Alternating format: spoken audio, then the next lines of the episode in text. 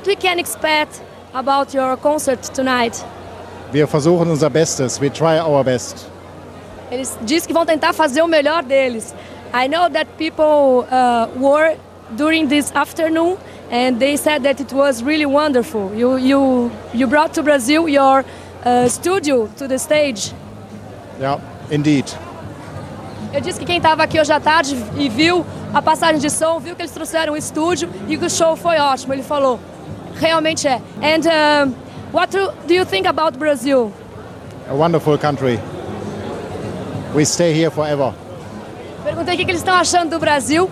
Eles disseram que é um maravilhoso país e que eles gostariam de ficar por aqui. Eles disse, disse que é, ele não conhece ainda que vai esperar o show para assistir. É, what are the music, the, the songs that are you going to play tonight? All. Track 17. Der Musikpodcast von Albert Koch und Christopher Hunold. Reviews, Features und die besten Tracks als Playlist. Hi, ihr hört den Track 17 Musikpodcast. Bei mir ist wieder Albert Koch vom Musikexpress. Hi Albert. Hi Christopher. Wie geht's dir heute? Ja, ganz gut. Äh, den Quarantäneumständen entspricht. Ich glaube, was hilft, ist ein bisschen gute Musik und die haben wir heute wieder mitgebracht und zwar mit äh, fünf aktuellen Platten, die wir vorstellen und empfehlen wollen, die eben ja ganz aktuell veröffentlicht wurden oder in den letzten Wochen bei uns äh, liefen und ich glaube, wir haben da eine ganz gute Auswahl getroffen. Das ist das, was dieser Podcast auch hauptsächlich macht, also eben neue, zumindest in dem jeweiligen Jahr veröffentlichte Musik. Das können aber auch Reissues sein, was uns, glaube ich, spätestens in der nächsten Folge wieder ereilen wird.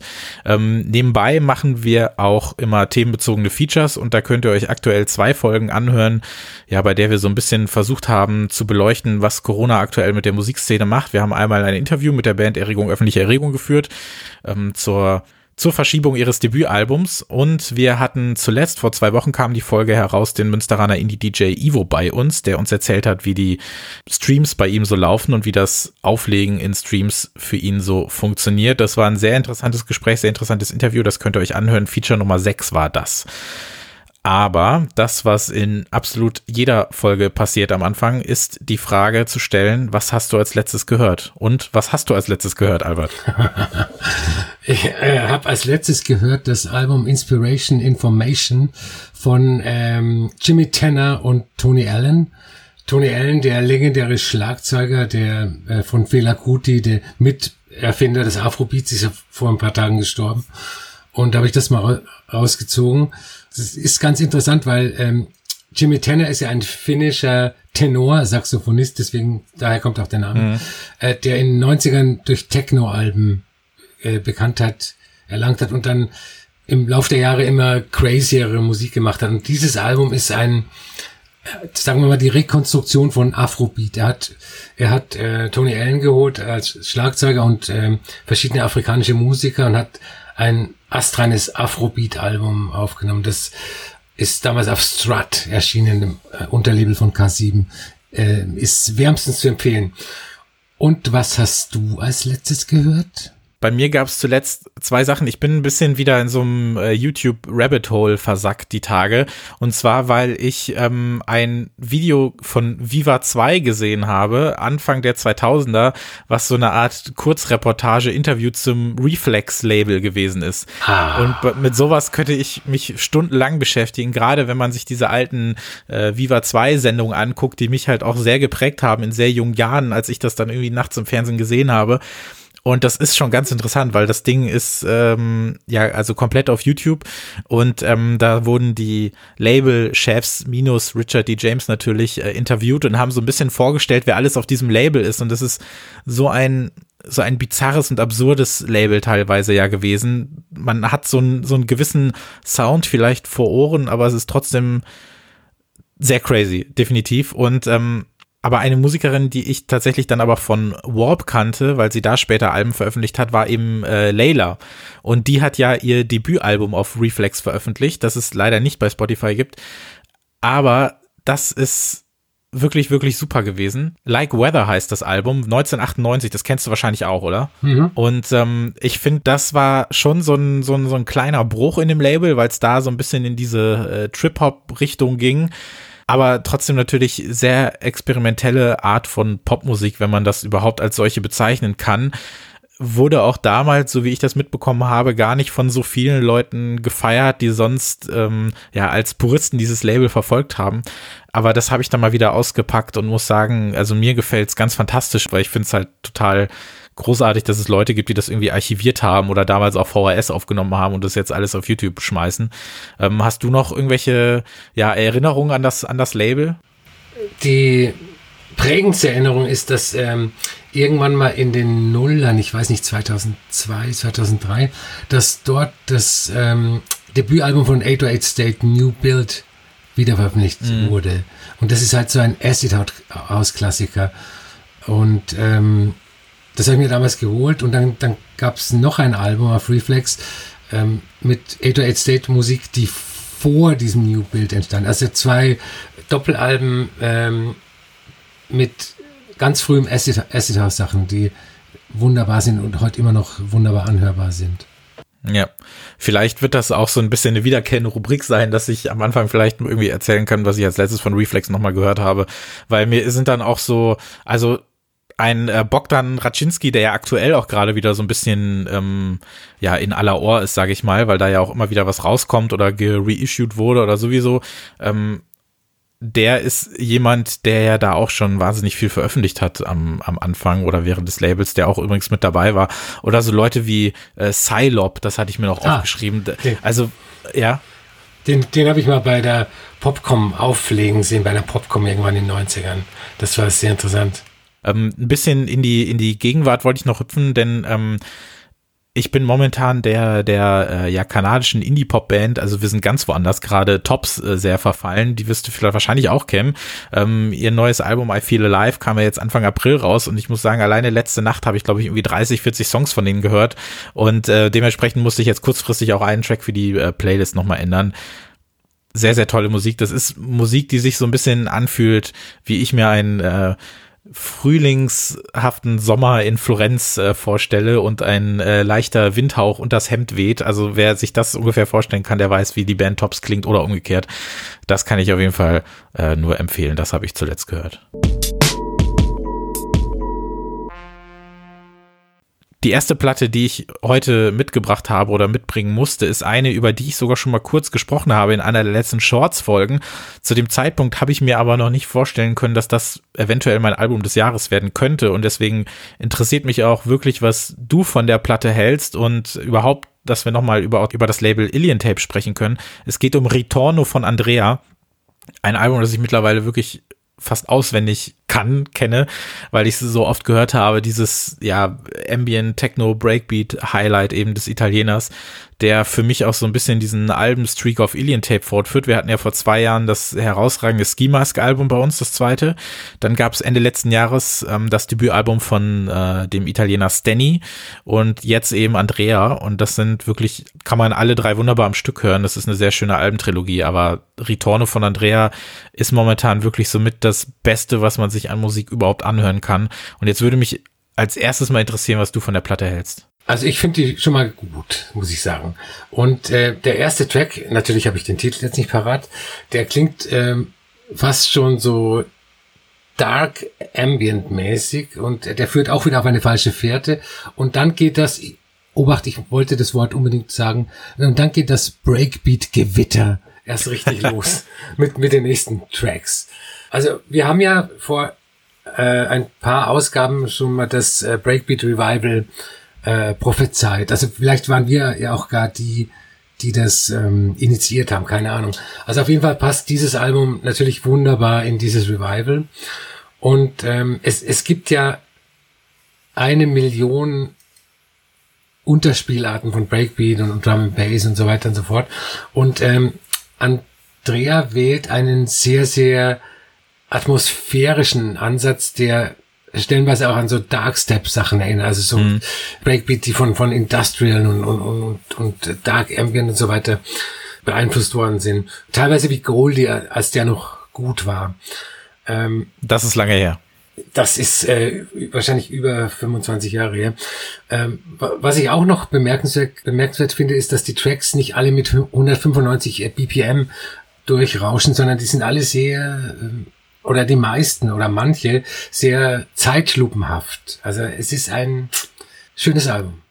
Ja, auf jeden Fall. Das ist so ein bisschen, also das, das Album arbeitet so ein bisschen mit an dem, was ähm, jemand wie Chet, den wir ja beide sehr mögen, irgendwie so in der Dekade zuvor so ein bisschen mit äh, angestoßen mhm. hat. Also eigentlich ja das ganze Label, Alien Tape, muss man sagen, in dem Fall eben das Andrea-Album, was ja auch schon ein bisschen, also du hast zwar ähm, Begriffe wie Dark benutzt, aber es ist ja trotzdem ein, ein fast schon für das Genre leichtfüßiges Album.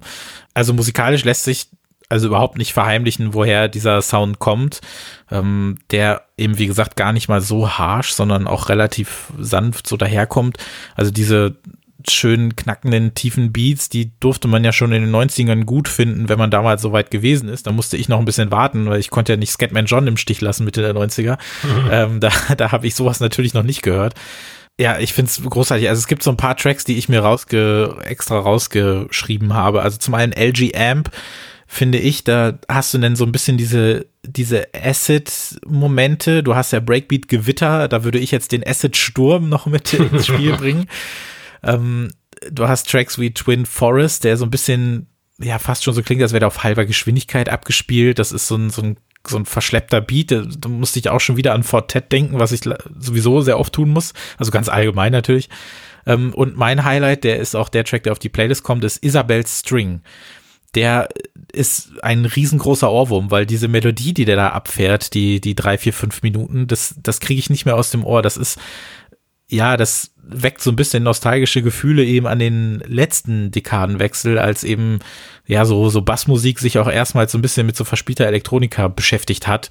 Und ja, bei so Tracks wie Drummy habe ich manchmal das Gefühl, da weiß man nicht, ob der nicht doch irgendwie auf, ob der nicht falsch herum abgespielt wurde oder so. Also es ist, es ist wirklich bemerkenswert, mit was für einer hohen Qualität halt ähm, Alien Tape jetzt nicht nur EPs und Zwölfer abfeuert, so wie sie es die meiste Zeit in den letzten Jahren gemacht haben, sondern mittlerweile auch mit Alben diesen, diesen Sound ähm, abfeuert. Und da muss ich dann vielleicht nicht unbedingt was den Sound angeht, aber was die Herangehensweise an Whiteys denken.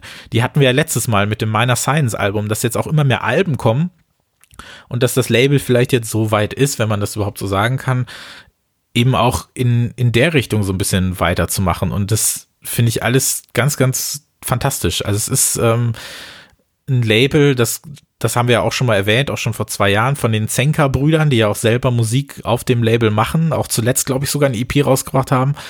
Es gibt eigentlich keine Platte, die ich gehört habe, die ich nicht empfehlen könnte. Und das ist sowohl in diesem als auch im letzten, als auch im vorletzten Jahr, als auch in den Jahren zuvor ja, eine, eine, eine ziemlich, eine ziemlich runde Sache gewesen. Also es ist wirklich ein bemerkenswertes Label und Ritorno von Andrea ein bemerkenswertes Album. Also ich weiß nicht, wer da noch alles in der Pipeline ist für, für ein Album oder wie auch immer, aber was auch immer da als nächstes rauskommt, ich bin dabei, glaube ich. Ähm, das Album, das ich ausgesucht habe, heißt Escape äh, Escape in Großbuchstaben geschrieben und zwischen jedem Buchstaben ein Leerzeichen. Das ist ganz wichtig. Äh, und ist von Peking Lights und erschienen auf dem großartigen holländischen Label Deckmantel. Ähm, man muss bei Peking Lights ein bisschen ausholen. Das ist ein Ehepaar aus Kalifornien, die äh, seit neuestem in Amsterdam leben, was wahrscheinlich auch erklärt, dass ihr ihre letzten EPs und das Album jetzt äh, bei Deckmantel veröffentlicht wird. Ähm, sie machen seit 2008 zusammen Musik. 2011 ist ihr Debütalbum erschienen. Äh, da bin ich auch zum ersten Mal in Kontakt mit ihnen gekommen. Das Album hieß 936 und es hat damals sehr, sehr gut in die Zeit gepasst, in der so Chillwave und Vaporwave und so komische Sounds ähm, aufgekommen sind, obwohl es nicht in diese Schublade gepasst hat. Äh, es war eher vom, vom Sound her und von, von der Produktionsweise verwandt. Der, der große Unterschied zu, zu den Chillwave und Vaporwave äh, Sachen war, dass Picking Lights auch psychedelische, krautige Musik zwar gemacht haben, aber dass sie ähm, Dub-Elemente mit eingebracht haben. Echo, Hall, die oftmals die typische ähm, Dub-Mundharmonika. Escape ist das mittlerweile schon achte Album der beiden und ähm, es schreibt die Entwicklung der Band fort. Es ist eine Sammlung von Psychedelik, Elektro, Kraut, Pop, auch wieder mit äh, dezenten Dub-Elementen angereichert, aber äh, nicht so offensichtlich, nicht so im Vordergrund.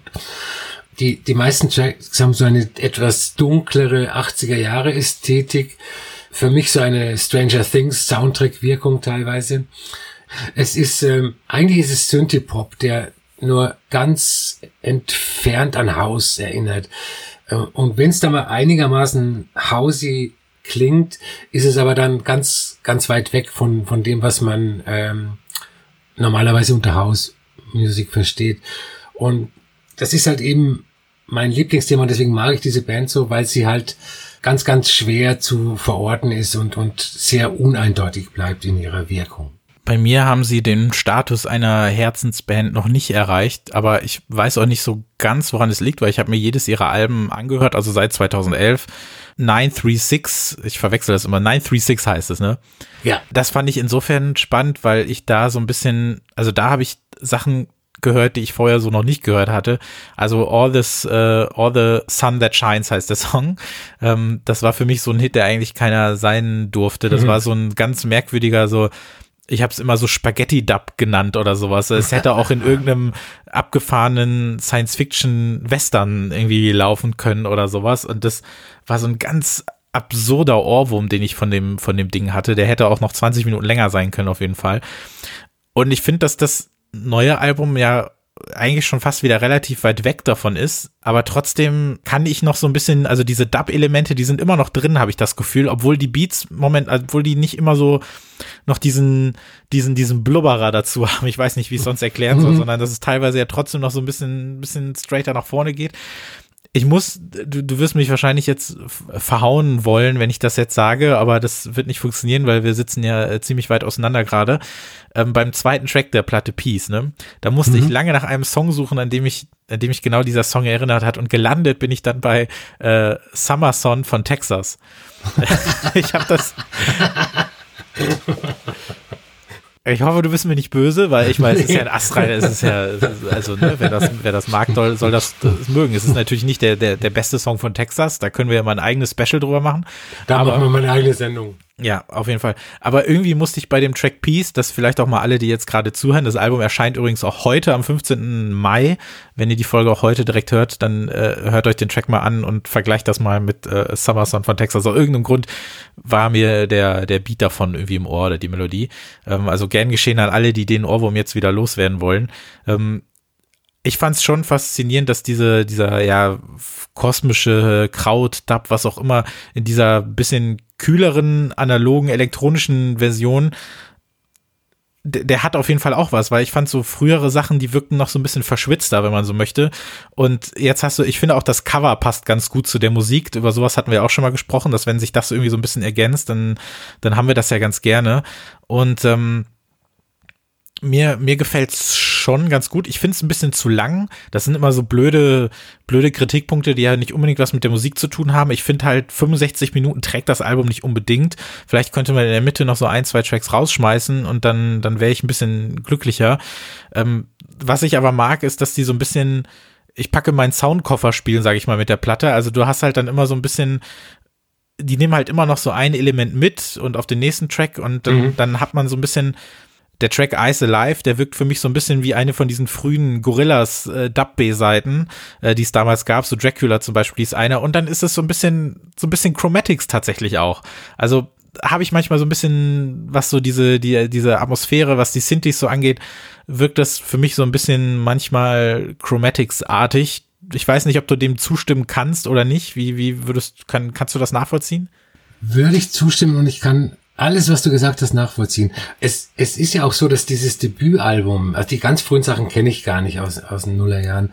Das hat ja auch, auch scheiß, das hat ja auch scheiße geklungen. Also jetzt vom, vom Sound her. Das war ja noch alles, äh, unfertig, was aber natürlich auch gut ist und, und reizvoll. Und, ähm, jetzt wahrscheinlich könnte sie auch bessere Instrumente leisten, teure Studios, die werden wahrscheinlich immer besser, in Anführungszeichen. Ja. Und, und, und das, das kann man natürlich schon kritisieren. Ich erinnere mich noch daran, dass, dass äh, ich das mal bei Julia Holter in einem Interview gelesen habe. Ich glaube, das hatten wir auch schon mal als Thema, dass ja ihre Alben, wenn man die sich so chronologisch durchhört, dann verändert sich natürlich der Sound irgendwann, dass es gar nicht unbedingt so eine bewusste Soundästhetik ihrerseits gewesen ist, sondern sie einfach nur nicht mehr Möglichkeiten hatte, ihre Musik zu produzieren. Und ich glaube, dass das auch dann irgendwann automatisch kommt, wenn du halt fünf, sechs, sieben, acht Alben produziert hast, dass du dann natürlich mit mehr Möglichkeiten diese auch mal ausschöpfen möchtest und dich nicht selber ähm, ja begrenzen möchtest in, in dem, wie du, wie du Musik äh, machen kannst. Ich muss vielleicht dann doch noch mal ein bisschen mich auch mit den Alben dazwischen beschäftigen. Ich erinnere mich noch an das davor, das von 2017. Da hatte ich das Gefühl, da sind sie jetzt so ein bisschen in noch einer poppigeren Richtung. Und jetzt, du hast es schon auch erwähnt, es hat schon manchmal so ein bisschen was leicht Hausiges auch von denen. Es sind relativ straighte Beats auch dahinter. Und ja, wie gesagt, ich, was, vielleicht ist es so ein bisschen so, dass ich mir dann am Ende des Tages so fünf, sechs Tracks da rausziehen werde und dann sage, okay, ich lasse das Album liegen und dann bin ich damit glücklich. Ich weiß es nicht. Vielleicht hat mir da auch noch so ein bisschen die Geduld gefehlt, aber insgesamt ist das schon gut. Also das kann man, glaube ich, auch nicht, nicht anders sagen. Vielleicht noch eine Info hinterher. Sie sind auch äh, relativ regelmäßig als Remixer am Start. Sie hatten den wunderbaren Song äh, Calling von Automatic der Stones Throw Post-Punk No Wave Band äh, geremixed. Den mochten wir ja beide ganz gerne. Den mhm. hatten wir auch beide mal kurz auf der Playlist und haben sie dann doch wieder rausgeschmissen.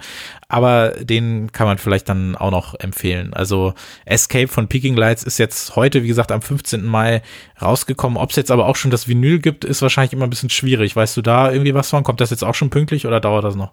Das kommt, glaube ich, Anfang Juli, 3. Juli oder so. Da ja. habe ich zu, äh, zuletzt gelesen das zieht sich wirklich ein bisschen durch die Platten, über die wir gerade sprechen, dass es dann irgendwie rauskommt, aber dann die, ja, die physische Version immer noch fünf, sechs Wochen auf sich, auf sich warten lässt.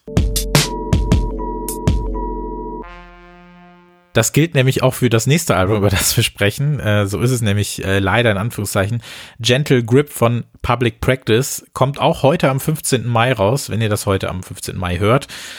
Die Vinylversion kommt, glaube ich, erst in fünf, sechs Wochen. Ich glaube, so Anfang bis Ende Juni ist aktuell angedacht. Schauen wir mal. Ich werde sie mir auf jeden Fall holen müssen, denn ich möchte diese Platte und diese Band jetzt auch nicht umsonst vorstellen. Ähm, Shoutout übrigens an alle, die bei dem Namen Public Practice an das Grace Anatomy Spin-off denken müssen, was irgendwie fünf Jahre lang irgendwie auf ProSieben äh, da, daher gesendet wurde. Es geht hier aber ein bisschen um was anderes. Und zwar Public Practice eben eine Band aus New York, die so ein bisschen versucht, dieses No Wave Post-Punkige der spät 70er, Anfang 80er ein bisschen wieder zu beleben und das finde ich auch sehr, sehr gut machen. Da muss ich auch ein bisschen ausholen, so wie du gerade einmal, denn ich kenne die Band noch unter einem anderen Namen, beziehungsweise die Hälfte der Band unter einem anderen Namen. Und zwar gab es 2017 eine ja ziemlich straighte, düstere Post-Punk-Platte einer Band namens Wall. Und das fand ich fantastisch. Das ist aber nirgendwo wirklich aufgetaucht oder wurde behandelt oder sonst wie. Es gab auch keine Interviews, kein gar nichts. Aus dem ganz einfachen Grund, dass da etwas vorgefallen ist, was ich, glaube ich, nur relativ selten mitbekomme. Und zwar ein Debütalbum einer Band, die sich schon Monate zuvor aufgelöst hat das ganze Ding war schon fertig, war produziert, das Label hatte das Ding und natürlich wollte man das dann auch noch rausbringen. Ob zu dem Zeitpunkt schon klar war, denn ähm, die Sängerin und äh, ein Gitarrist oder der Schlagzeuger, weiß ich nicht mehr, der Band Wall, die haben nämlich Public Practice mit zwei anderen gegründet aber die Band Wall hat es zu dem Zeitpunkt des Debütalbums schon gar nicht mehr gegeben. Aber das ist was, was in irgendwelchen Geheimtipp-Alben, von denen ihr noch nie was gehört habt, Listen unbedingt erscheinen muss. Für mich war es auf jeden Fall in den, in den Top 20 äh, des Jahres 2017. Sehr, sehr, sehr, sehr tolles Album. Und sie sind jetzt, wie gesagt, sind mit dem Sound ein bisschen gewandert, sag ich mal. Also es ist ein bisschen weniger düster, das merkt man schon alleine daran, dass das äh, Plattencover blau ist. Und ähm, ja, dieser, dieser No-Wave Post-Punk-Sound, den mag ich halt total gerne. Dieses fast schon discoide, funkige, da, da kriegt man mich auf jeden Fall mit. Der Track Compromise, der auch auf der Playlist ist, ist so ein absoluter Ohrwurm und einer der Songs dieses Sommers, meiner Meinung nach. Ähm, bevor ich da noch ein bisschen aushole, würde ich dich jetzt auch erstmal wieder fragen, wie äh, hat dir das denn gefallen und kanntest du die vorher schon? Kannte ich nicht, auch die Band Wall kannte ich nicht, muss ich gestehen. Es gibt ja keine empirischen Studien darüber.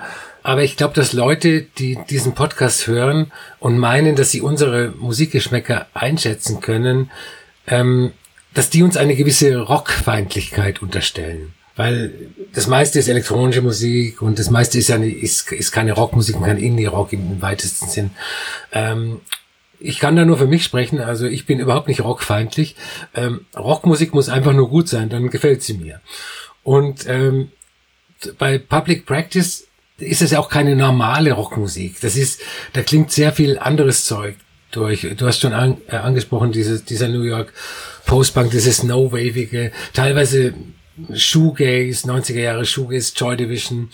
Manchmal klingen die sogar ein bisschen wie die frühen Blonde, so richtig schön mm, ja. abgefuckt, mhm. abgefuckt poppig. Die haben auch so einen abgefuckten Funk-Einschlag. Also das ist teilweise spielen die solche Funk-Licks, die mich sehr an, an Gang of Four erinnert. Und ähm, aber sorry für die für die ganze Referenzhölle.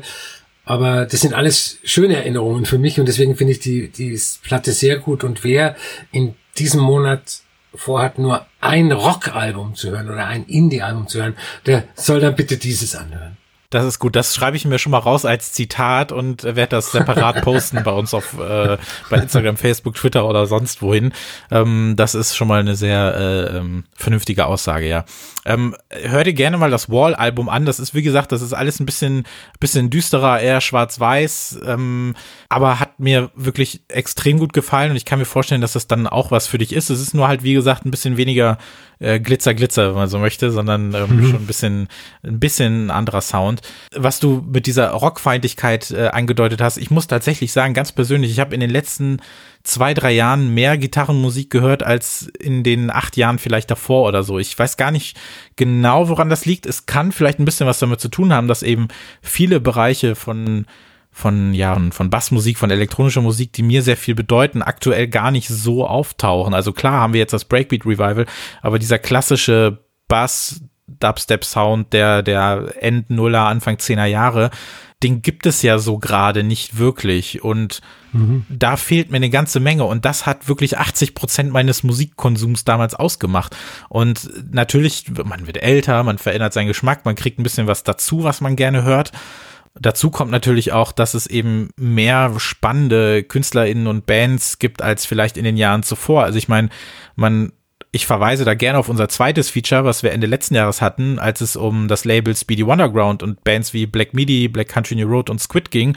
was ja drei für mich der spannendsten Projekte und Bands überhaupt sind der letzten Jahre und ähm, mhm. wie sehr ich das äh, Album Schlagenheim liebe und wie großartig Black Country New Road ist und Squid, das äh, habe ich ja schon so oft hier runtergebetet und das ist ja das zeigt für mich ja einfach auch schon, okay, da, da, da kommt wieder was oder da kann mich wieder was begeistern oder vielleicht bin ich jetzt auch wieder ein bisschen offener dafür oder ja, vielleicht liegt es auch am, ein bisschen am, am Mangel, würde ich jetzt nicht sagen, aber eben auch einfach so, dass manche Genres gerade nicht so stark vertreten sind, denen ich mich sonst gerne widmen würde.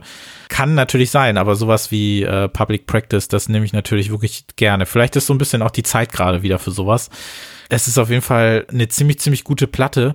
Also ich finde ganz allgemein, dass eben diese relativ trockenen Krautrock-Grooves oder so, der, also die auch Wall schon hatten, jetzt Public Practice halt auch sehr gut stehen, aber eben mehr in diese New York Richtung tigern. Und ich musste, weil du hattest ja vorhin so eine Referenzparade, ich werfe jetzt auch noch äh, Lydia Lunch und Suicide vielleicht noch so ein bisschen mit rein. Mhm. Ähm, so ein bisschen vielleicht ganz grob. Äh, Suicide für mich ja ziemlich, ziemlich groß. Reden wir eigentlich gar nicht so viel drüber, warum auch kommt ja nichts Neues, aber ähm, ist für mich halt äh, eine sehr, sehr wichtige Band und so ein bisschen in die Richtung muss ich da auch denken. Aber eigentlich hast du ja schon alles gesagt mit dem Satz, wenn man nur ein Gitarrenalbum in diesem Monat kauft, dann, dann bitte das. Jetzt kommen wir zu einer Künstlerin, die wir beide sehr schätzen, aber nicht jedes Album gleichermaßen. Äh, Laurel Halo die ist ja auch schon öfters in diesem ähm, Podcast vorgekommen. Ähm, wir hatten beim letzten regulären Album Dust 2017 hatten wir einen leichten Dissens, ähm, aber nichts Schlimmes. Du hast es als eher leicht zugänglich empfunden, wenn ich mich nicht täusche, und ich fand es ähm, aber gar nicht so leicht äh, zugänglich, aber, aber super fanden wir es beide. Ähm, mein Album des Jahres gewesen. Ja, bei mir in der Top 10, aber nicht Album des Jahres, glaube ich. Ähm, ähm, Laurel Halo hat jetzt den Soundtrack zum Film Possessed veröffentlicht. Das, äh, den habe ich nicht gesehen, aber ähm, ich, ich habe drüber gelesen und ähm, das macht mich äh, auch schon sehr neugierig, was ich da gelesen habe. Das ist eine Zusammenarbeit äh, eines holländischen Designstudios namens Meta Haven und äh, dem Regisseur Rob Schröder. Und der Film ist eine Mischung aus Fiktion und Doku und äh, es geht ganz, ganz grob gesagt, ganz vereinfacht um die Besessenheit der Millennials ähm, von Smartphone und Social Media. Also ein medienkritischer Film. Und ähm, zu, zum Soundtrack lässt sich sagen, dass sich Laurel Halo immer weiter weg bewegt von ihren gefühlten musikalischen Anfängen. Gefühlt sage ich deshalb, weil ähm, meiner Meinung nach auch ihr Debütalbum äh, Quarantine von äh, 2012, obwohl es bei Hyperdub veröffentlicht wurde, eben nicht die Musik zur damaligen Zeit war. Also es war, man konnte schon so interpretieren, dass es so äh, die Ausläufer oder Weiterentwicklungen von, von Dubstep war. Ähm, aber es war natürlich auch schon ein ganz schönes Ding an elektronischer Avantgarde-Musik. Und ähm, was mir an ihr als Künstlerin gefällt, ist, dass sie immer wieder versucht, in, in unbekannte musikalische Bereiche vorzustoßen. Und äh, finde ich höchst respektvoll von äh, einem Künstler, wenn er nicht, wenn er immer weitergeht und wenn er nicht versucht, die, die vierte Version seines ersten Albums als neu zu verkaufen. Ähm, Laurel Halo hat schon äh, 2018 die Mini-LP Raw Silk Uncut Wood veröffentlicht und die war damals auch schon ein Stück von äh, zeitgenössischer, experimenteller, klassischer, in Anführungszeichen, Musik. Und ähm, der Prozess-Soundtrack, das ist lupenreine Avantgarde-Musik. Es gibt Cello-Miniaturen, Piano-Experimente, ähm, Soundscapes, Kammermusik, äh, verfremdete Streicherarrangements und natürlich dann immer so ein bisschen Ambient aus dem, aus dem Laptop. Ähm, der Cellist Oliver Coates ist dabei, der hat äh, 2018 auch ein wunderbares Soloalbum gemacht auf Hyperdub, äh, dessen, dessen Titel ich jetzt nicht parat habe. Und äh, eine Violinistin vom London Contemporary Orchestra, das ja auch am äh, letzten Actors-Album mitgearbeitet hat. Ich find's sehr gut, das Album. Ich weiß, du findest es nicht so gut. Ja, nicht so gut, ja. Es ist ich, ich mag das ja immer nicht. Das ist auch was, was äh, ich beim nächsten Album äh, angebracht hätte, das Thema. Ich, ich mag es immer nicht davon zu sprechen, dass ein Album bei mir wächst. Ich mag diesen Ausdruck irgendwie nicht. Ich muss aber sagen, dass jetzt, wo ich mich dazu gezwungen sah, in ganz großen Anführungszeichen, mich mehr mit dieser Platte zu beschäftigen, mit diesem Score, Soundtrack, wie auch immer, dass ich ihn immer mehr zu schätzen weiß und sich meine Meinung ein bisschen geändert hat tatsächlich. Das, auch das, äh, liebe ZuhörerInnen, das passiert ja auch mal. Also wir ja. äh, beharren nicht äh, auf unserem Standpunkt und stampfen äh, wütend auf den Boden und sagen, ich habe recht.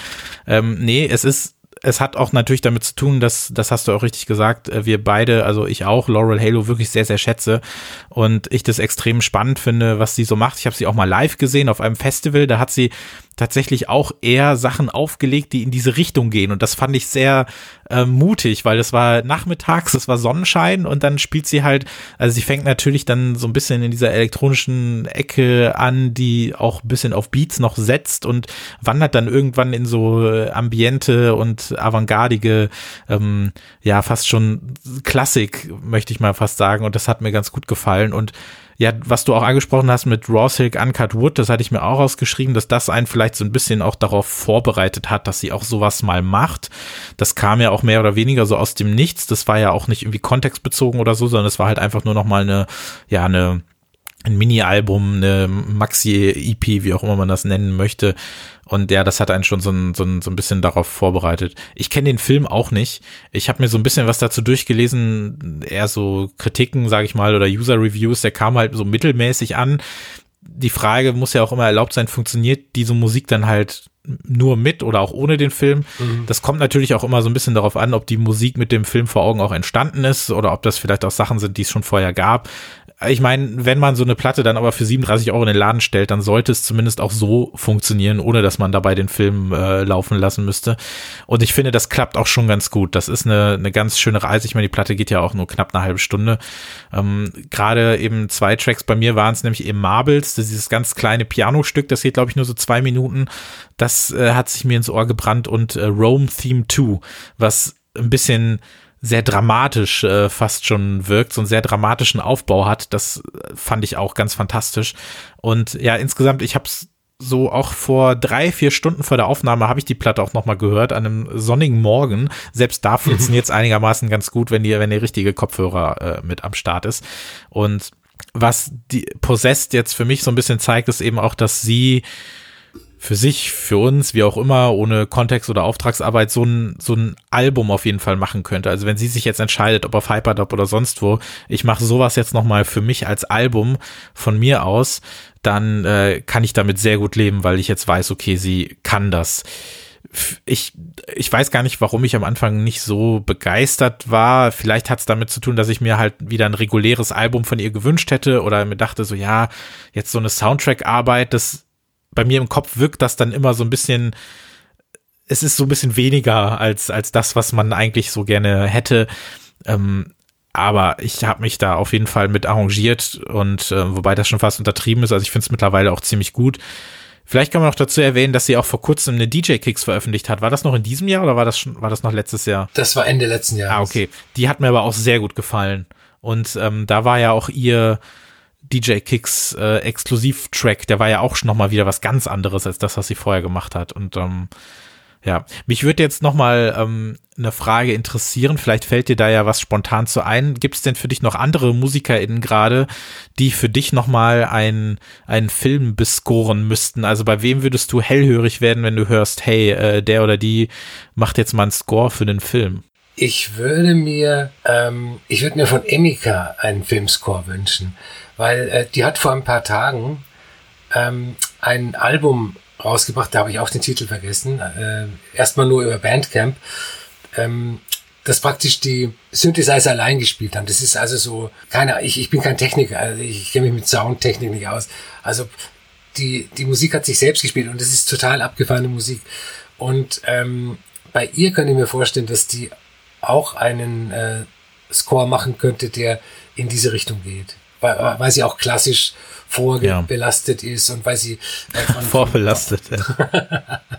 von, von Pop bis äh, bis freaky elektronische Avantgarde eigentlich alles kann. Das, das würde ich mir wünschen. Bandcamp ist auch noch ein gutes Stichwort, weil äh, jetzt ähm, vor knapp zwei Wochen hat Bandcamp ja wieder ja an einem Freitag auf äh, ihren Anteil verzichtet. Und ähm, so wie ich das jetzt verstanden habe, wird das jetzt jeden Monat oder alle zwei Monate sogar so sein, dass der erste Freitag im Monat dafür äh, genutzt wird.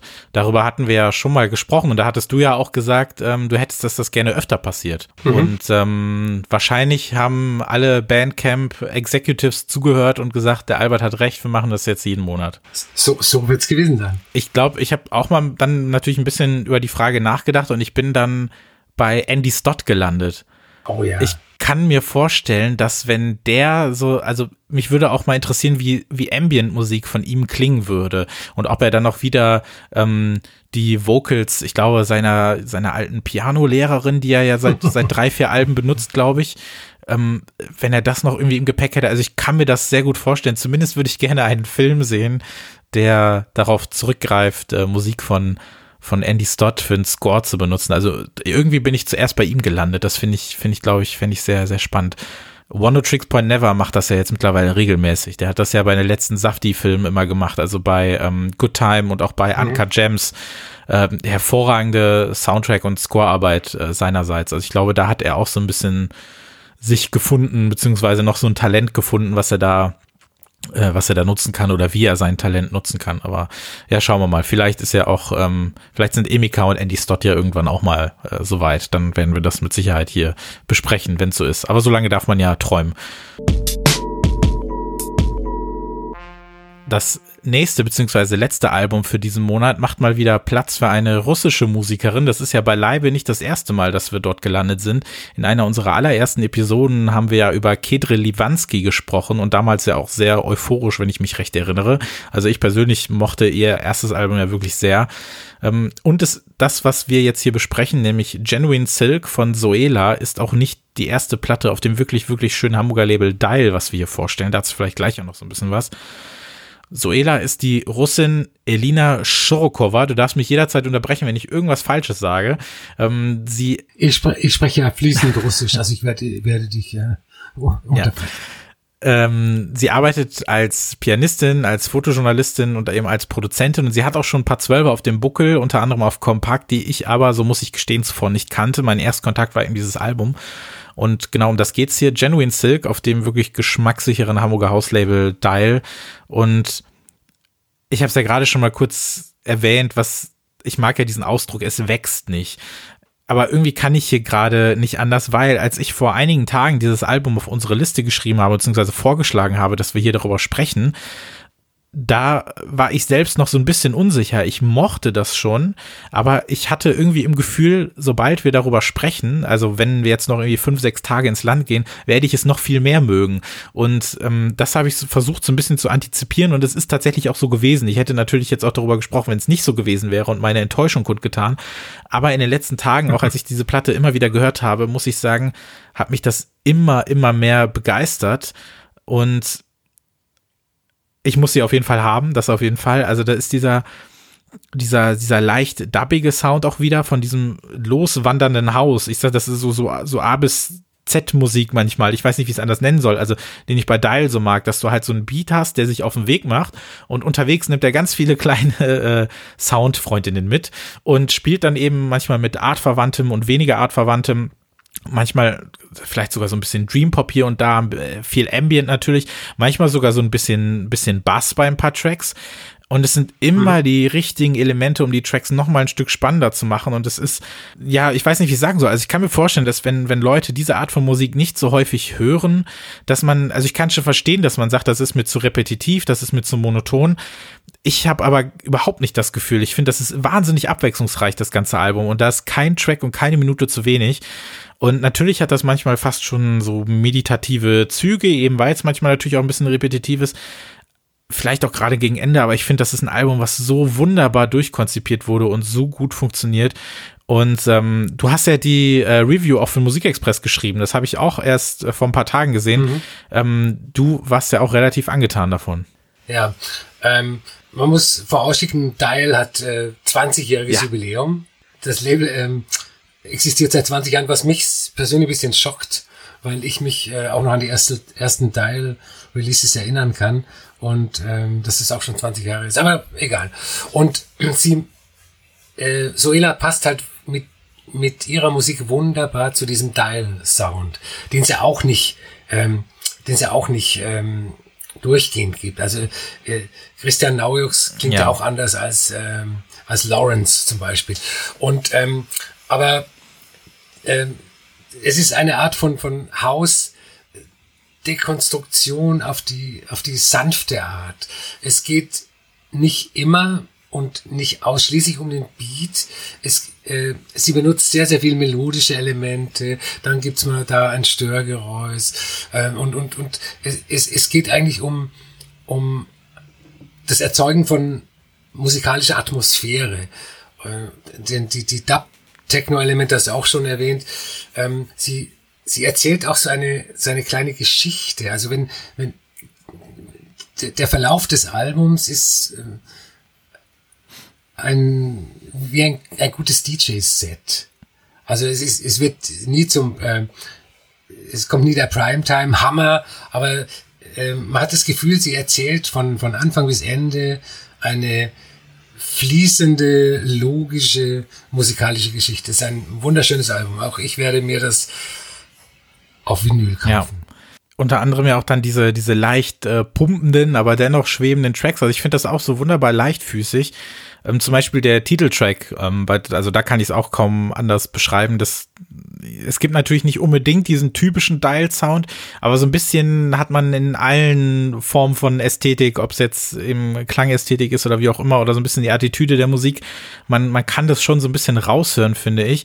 Dann hast du natürlich manchmal so ein bisschen das, das Piano, was sie ja auch gut eben spielt und ja, so ein bisschen mhm. Bassmusik eben. Also es gibt zwei Tracks zum Beispiel. Lullaby ist der eine und Inconsistency, das ist mein Favorit, der auch auf der Playlist landet das hätte auch so vor zehn Jahren auf irgendeiner Bass-Compilation fast erscheinen können. Und ich muss sagen, bei dem Track Inconsistency musste ich fast schon auch so ein bisschen an Ortecker denken, was in unserer Welt ja nur ein Kompliment sein kann. Mhm. Ähm, man kann das aber natürlich anders sehen, dass es jetzt irgendwie gar nicht mal so klingt oder so. Aber es ist wirklich ein sehr, sehr schönes Album und ich bin froh, dass ich da ein bisschen dran geblieben bin, weil sich das bei mir auch zu einem äh, großen Favoriten momentan entwickelt hat.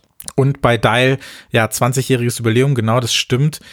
Das ist eben auch ein Label, das, äh, das, das wir ja auch schon länger verfolgen und wo ich auch sagen muss, also bei mir nicht seit 20 Jahren, bei mir hat, war so der gro große Durchbruch 2007, weil das das Jahr war, in dem halt diese sensationellen Alben von Eftemin und äh, Panther du Prince erschienen sind.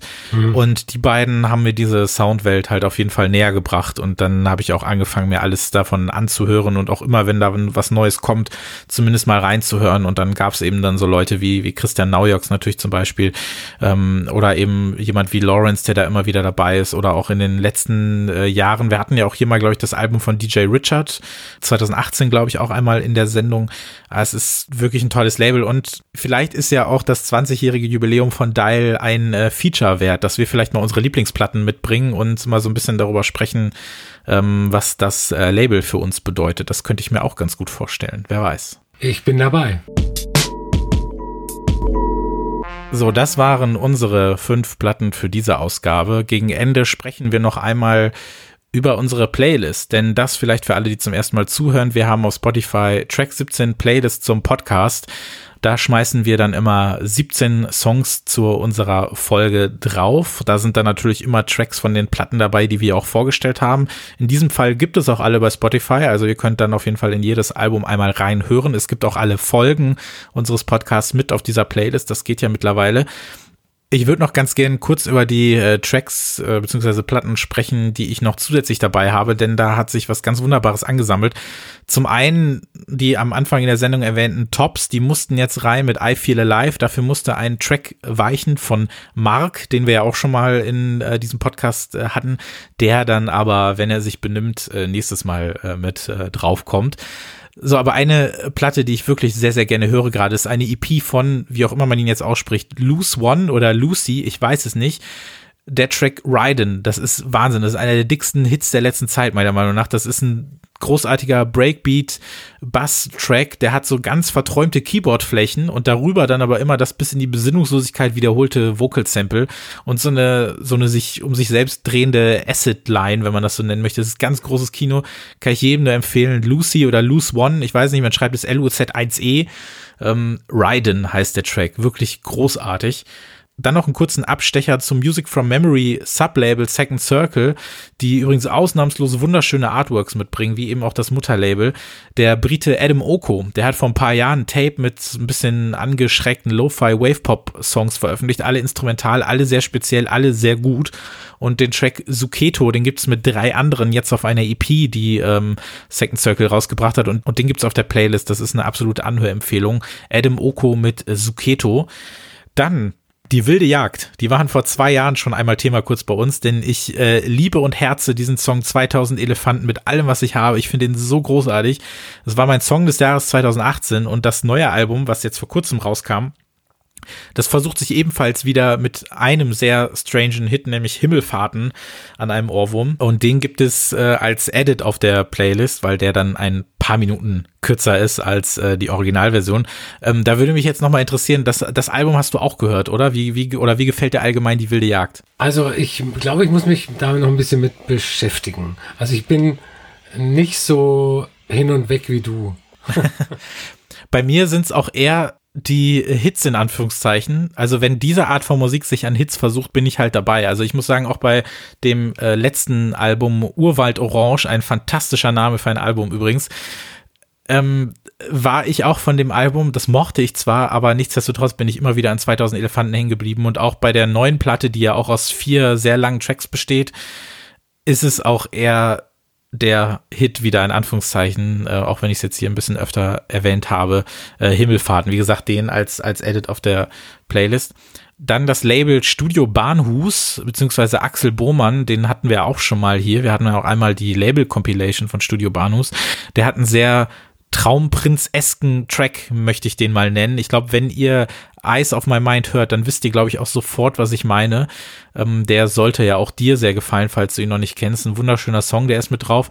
Und dann noch einmal, weil wir sind ja hier nicht gitarrenfeindlich, wie wir gelernt haben, die Post-Punk Newcomer Talkshow aus England, deren EP ist vor kurzem in Großbritannien erschienen und das finde ich jetzt ein bisschen strange die kann man in Deutschland nicht streamen, denn da ist quasi Geoblocking drauf, denn das Label, ich habe mit dem Label die Tage nämlich einmal geschrieben, weil ich mich gefragt habe, hey, das Ding ist doch seit einem Monat draußen, warum kann ich mir das nicht anhören, warum kann ich das bei Bandcamp auch nicht bestellen und gar nichts.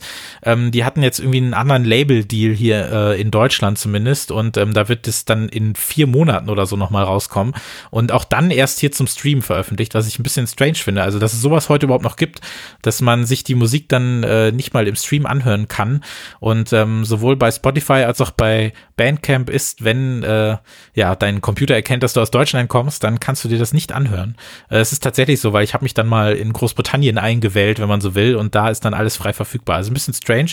Deswegen gibt es offiziell in Deutschland bislang nur den ersten Track Stress und der ist mit auf unserer Playlist. So, jetzt habe ich wieder sehr viel geredet. Jetzt möchte ich aber auf jeden Fall noch wissen, was du alles mitgebracht hast. Äh, ich habe mitgebracht äh, Jamie XX, I don't know, die erste 12-Inch seit, keine Ahnung, 100 Jahren von ihm. Ähm, ich finde den Track okay. Ich finde aber nicht so super, wie er wie von anderen Leuten abgefeiert wird. Ich glaube, die feiern eher ab, dass Jamie XX nach einer Schreibblockade wieder äh, was veröffentlicht hat. Ich finde, der, der der Track ist schon crazy und äh, ist auch irgendwie atypisch JMX6, aber er ist nicht, er haut mir nicht so einen Schalter raus. Ähm, dann habe ich, ich, ich greife jetzt nur so die wichtigsten Sachen raus. Dann habe ich äh, einen Track von Nadine Shaw. Ähm, da, die hat äh, 2013 ihr Debütalbum äh, Love You Dumb and Mad äh, veröffentlicht. Das war damals mein Album des Jahres. Das war so äh, Elektronik, Indie, Post-Punk, Folk, also ganz crazy Musik und ich habe die irgendwie aus den Augen oder besser gesagt aus den Ohren verloren. Die hat zwei weitere Alben veröffentlicht und jetzt kommt ihr viertes Album und das finde ich wieder richtig gut und da kommt äh, stammt dieser Track her. Das gleiche gilt für Darkstar. Darkstar äh, werden demnächst ein neues Album veröffentlichen und ich habe äh, einen Vorabtrack Wolf in einer dubbigen Version von John Talabot, den ich auch sehr schätze, rausgesucht. Ähm, und was auch noch wichtig ist, ähm, Iconica hat eine neue EP und ähm, der Track Nobody ist ähm, der, sagen wir mal, technohafteste Track äh, von dieser EP und deswegen habe ich den rausgesucht. Ja, bei Darkstar freue ich mich auch auf das Album. Ich bin ein bisschen traurig, dass der, äh, die hatten vor zwei Jahren, glaube ich, mal einen Track, der hieß äh, Since There's Only You und den habe ich wirklich geliebt. Ich weiß gar nicht, warum der so ohne weiteres rausgefeuert wurde.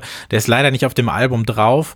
Ähm, der ist auch ge komplett gelöscht überall. Das ist auch so eine Unart, dass MusikerInnen oder Bands zwischendurch dann einfach mal ihre Tracks überall äh, entfernen. Man kann ihn noch kaufen digital und man kann ihn nicht mehr streamen. Ich weiß nicht warum. Er ist auch nie anderweitig veröffentlicht worden. Aber auf das Album freue ich mich auch. Also die ersten beiden Tracks, die es jetzt gibt, ich glaube Wolf und Jam heißt der andere, ähm, finde ich sehr gut. Aber ich finde super, dass du den John Teller Robot Materia Dub gewählt hast, weil äh, der gefällt mir auch wahnsinnig gut. Den habe ich auch äh, öfters gehört in letzter Zeit. Bei Jamie XX muss ich auch sagen, ich mag den eigentlich schon ganz gerne, aber da ist auch so ein bisschen ähm, der Hype mit dem Spiel, weil man ja auch vorher nicht wusste, von wem kommt mhm. jetzt dieser Track, der wurde überall gespielt und dann so, ja, jetzt bin ich es. Das habe ich nicht so ganz, äh, das habe ich nicht so ganz verstanden, wofür das jetzt nötig ist aber ich glaube, ich mag den schon ganz gern. Und du hast den äh, Track Teacher von Chromatics dabei, denn es hat sich ja jetzt eine filmreife Wendung äh, aufgetan, denn angeblich wird ja jetzt das äh, verschollene und weggeworfene Album Dear Tommy doch veröffentlicht werden. Das ist Stand heute, ist das auch noch so. Es ist wirklich so. Ich habe äh, letzte Woche eine E-Mail bekommen von einer, ich glaube, holländischen Promo-Agentur, von der ich noch nie was gehört habe. Und die haben sich ähm, vorgestellt äh, als die Chromatics Promotion Agentur für Europa. Und da stand explizit in dieser Mail drin, äh, Dear Tommy wird demnächst erscheinen. Also ist aber noch, noch ohne Datum. Ohne Datum natürlich, ja. okay, man weiß ja nie. Aber wenn dem so sein sollte, dann weiß ich jetzt schon, dass, äh, dass wir hier darüber sprechen müssen, mal wieder, wenn dann nochmal ein Chromatics-Album kommt. Ja. Aber ich finde es, also zumindest den Track Teacher, der, ich weiß gar nicht, ob der jetzt auch nicht schon irgendwie ein paar Jahre alt ist oder so, der war ja auch auf der alten Play, äh, Playlist, wollte ich fast schon sagen, auf der alten Tracklist mhm. quasi mit drauf. Ne? Ja. Die haben sie ja gar nicht geändert in den vier, fünf ja. Jahren. Aber ja, was auch immer da jetzt für, für einen Sinneswandel dann äh, gekommen ist, muss man dann mal sehen. Wer weiß, ob da dann vielleicht auch mal irgendwann mal ein Interview äh, stattfindet, weil ich glaube, so richtig viel erzählt Johnny Jewel auch gar nicht so darüber. Das stimmt, ja, ja, ja. Also ich habe ganz, ich habe äh, ganz, ganz wenig Interviews mit äh, mit Chromatics ja. gelesen. Das sind auf jeden Fall die Tracks auf unserer Playlist, Track 17 Playlist zum Podcast. Dann möchte ich noch kurz sagen, dass ihr euch gerne, wie gesagt, unsere Features anhören könnt, die wir so ein bisschen zum Thema Corona gemacht haben, indem wir eben über ähm, die MusikerInnen und die VeranstalterInnen Perspektive gesprochen haben. Das, da haben wir zwei Interviews für euch, die sind Ganz, ganz schön geworden. Da könnt ihr gerne mal reinhören. Das waren die Features 5 und 6. Das war Folge 15 unserer ganz regulären Podcast-Ausgabe. Ähm, Albert könnt ihr bei Instagram und Twitter unter at the, the Albert folgen. Mich gibt's unter at Christopher Giff. Den Track 17 Podcast gibt es natürlich überall zu hören, wo man Podcast hören kann. Wir freuen uns wirklich über ja, jedes Ohr, was sich äh, uns widmet, so für eine Stunde alle zwei Wochen. Wir freuen uns über jeden lieben Kommentar, jede Zuschrift. Wir freuen uns über jedes Abo selbstverständlich und ähm, ja, empfehlt uns doch gerne weiter, wenn äh, irgendjemand mal das Thema Podcasts aufwirft und sagt so, hey, aber gibt's da überhaupt was zum Thema Musik oder wie auch immer? Also schmeißt doch gerne mal Track 17 in die Runde. Da freuen wir uns wirklich sehr drüber. Und ähm, deshalb möchte ich mich nicht nur bei allen bedanken, die uns zuhören, sondern natürlich auch wieder bei dir, Albert. Das hat großen Spaß gemacht. Es war mir wie immer ein sehr großes Vergnügen. Vielen Dank. Wir haben, glaube ich, sehr, sehr großartige Platten hier zusammengesucht. Man kann vielleicht mal so einen kleinen Ausblick geben möchte. Ich glaube, worüber wir demnächst sprechen können, das hatten wir in dem letzten Feature schon erwähnt. Hiroshi Yoshimura wird, glaube ich, dann Thema sein. Ähm, dann wird das neue Kate NV-Album. Ich gehe mal davon aus, also wenn du es nicht mitbringst, bringe ich es auf jeden Fall mhm. mit, weil ich finde äh, zumindest den Track, der ja schon auf unserer Playlist ist, Sayonara, ganz, ganz großartig. Dann die äh, Jockstrap EP könnte ich mir vorstellen, können wir sprechen. Und äh, Nicolas Jar mindestens einmal. Mhm äh, könnte der nächstes Mal auch äh, Thema werden und spätestens im Juli dann auch Jesse Lancer, aber bis dahin passiert wahrscheinlich eh so wieder einiges und es kommt Neues raus, von dem wir jetzt noch gar nicht wissen, dass wir es großartig finden. Vielen Dank fürs Zuhören und wir hören uns beim nächsten Mal. Auf Wiedersehen.